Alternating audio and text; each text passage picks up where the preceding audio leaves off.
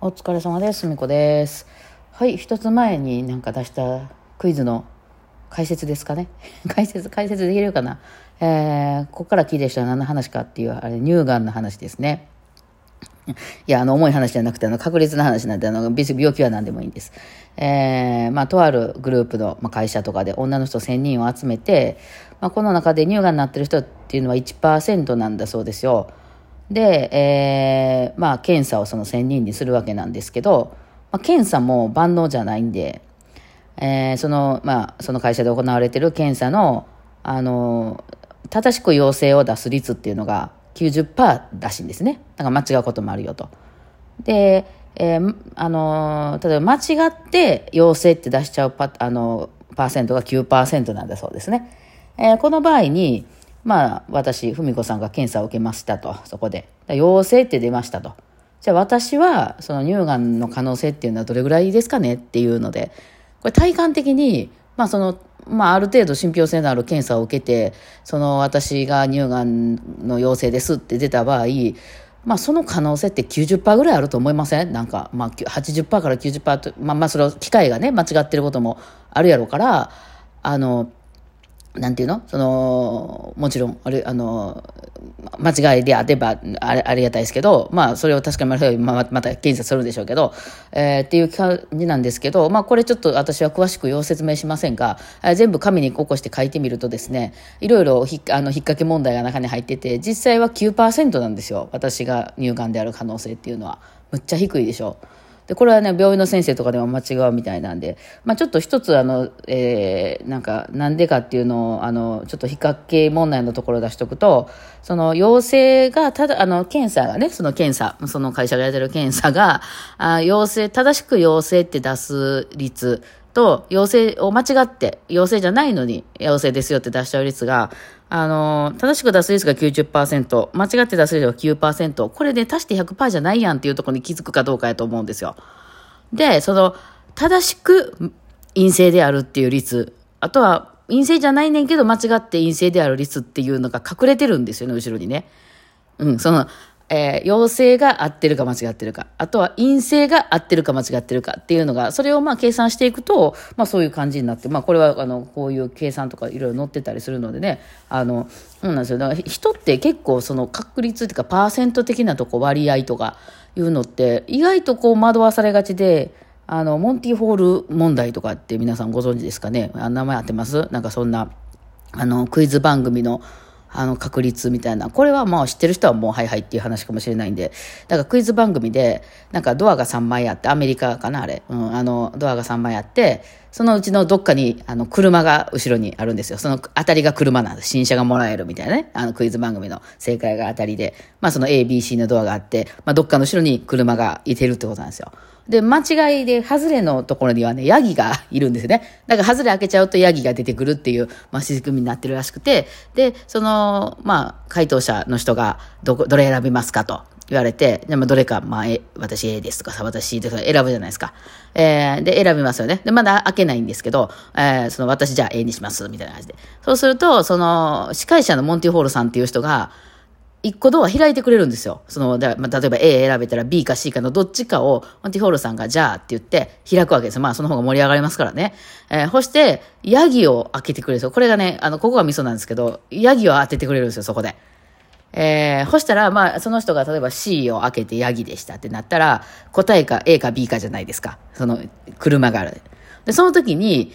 どうしますか？あの、A のままで言いますか？それとも B に変えますか？って答え、あの、質問されるわけです。要するにその一番初めに自分が選んでたドアと、えー、変えてもいいよって言われるわけです、そこで。どうする？変える？それともそのまま行くって言われるわけですね。で、この時ってね、当たる確率どうやと思います？これなんかちょ、知ってる人は多分知ってるんですけど、直感的に言ったらまあ2分の1って感じじゃないですか。えー、まあ C をね、先にもその人が当てて、司会者の人がヤギを見せてくれたんで、結局、まあ A か B かっていうあのなんで、まあ別に変えなくても変えてもね、えー、あの、いいかなと思って。でも多分人間的には、まあそれは文化とかもあるんやろうけど、変えたことによりはず、外れんのってなんか嫌じゃないですか。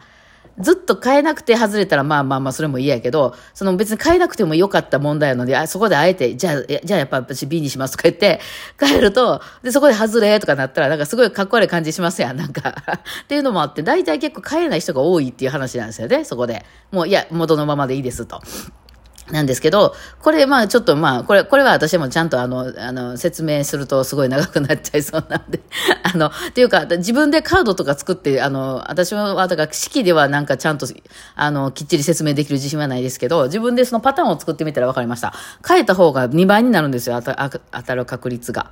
まあ、その、要するに、あの、変えた方が倍になります。当たりの引く確率が、うん、っていう、まあ、答えなんですよね。えー、で、これでなんか結構、え、何言ってんのみたいな。なんで、だってね、えー、まあ、ABC ってやって、まあ、自分がどっかのドア選びましたと。そしたら、その後に、その司会の人が、外れを1個引いてくれるんですよ。それは必ず外れを引いてくれるんですよ。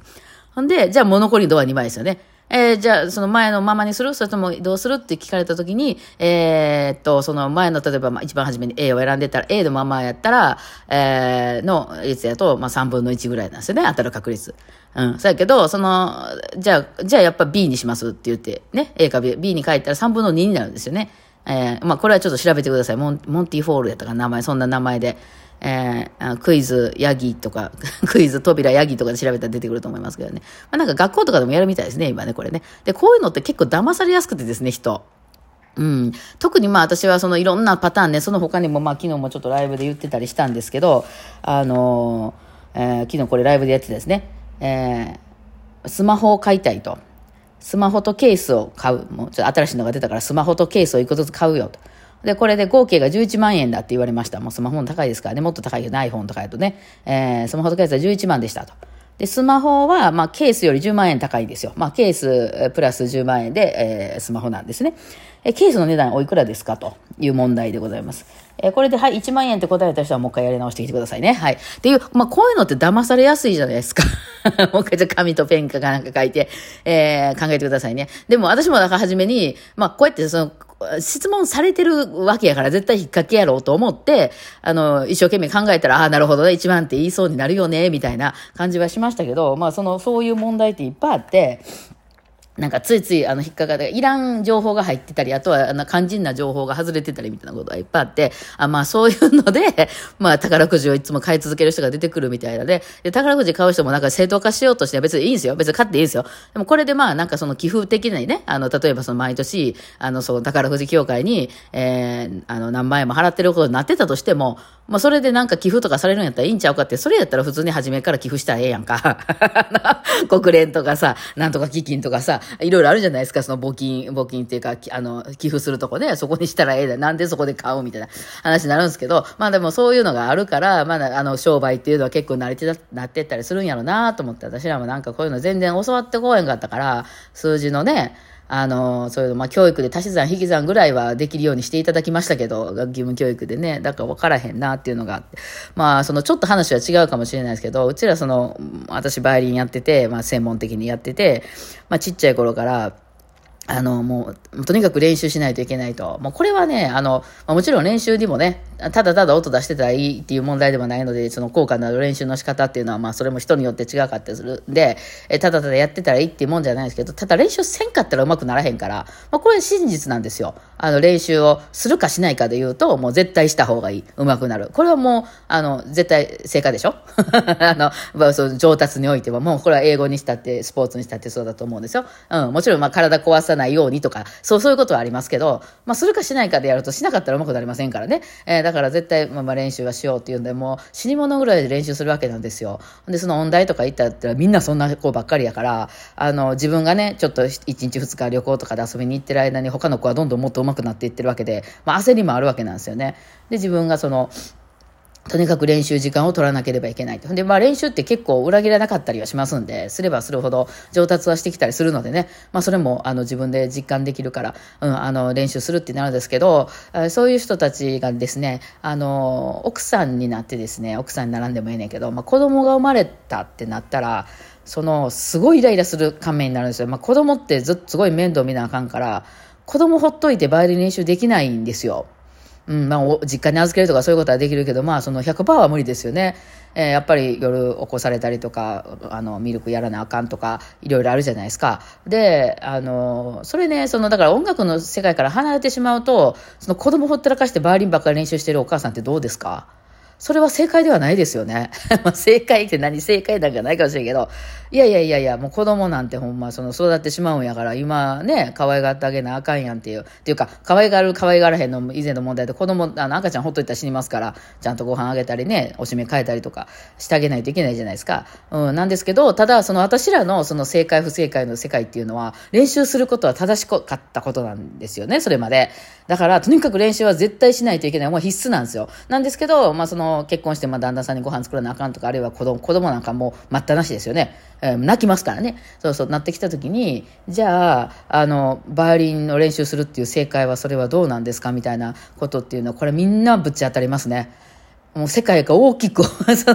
なんていうかね、その、必死でやってる人ほど大きくぶち当たると思う。うん。だから今ね、あの、えーああいうスポーツ選手で、ママさんスポーツ選手みたいな人もいるけど、偉いなと思いますよね。まあ実際不可能なことが多いと思うんですよ、やっぱり。な子供生まれてしまうと体も変わってしまうしね。バイオリンなんか弾くのにはそんなに影響ないと思いますけど、まあ寝不足になるとか、それ概要的な話だけど、ね、体の筋肉とかが変わっちゃうかもしれんから、まあそういうのね。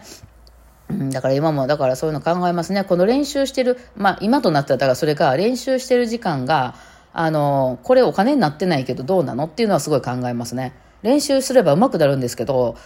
あの、すればするほど、その、その時間、あの、時給発生しないんで、あの、いや、それをね、あの、ライブ配信とかして皆さんから投げ銭いただけるような状況やったらいいですけど、家で一人で練習してても、それお金にならないじゃないですか。だからそれをお金にせなあかんでっていうのはものすごく考えますね。でも、やっぱりその練習すれば上手くなるっていう世界線で言ってる人は、あの、金金言い出したらね、いや、何言ってんの？練習せんかったら上手くなれへんやんっていうふうに思うじゃないですか。だからまあそこの、その見えてないところを見るっていうのは結構大事やんなっていうのは、あまあ、今ね、身に身に染みて感じておりますけどね。まあ、ちょっとその、そういう数学、数学っていうか数字の方を見ながらね、考えております。はい。ってな感じで今日はこんな感じですかね。お疲れ様でした。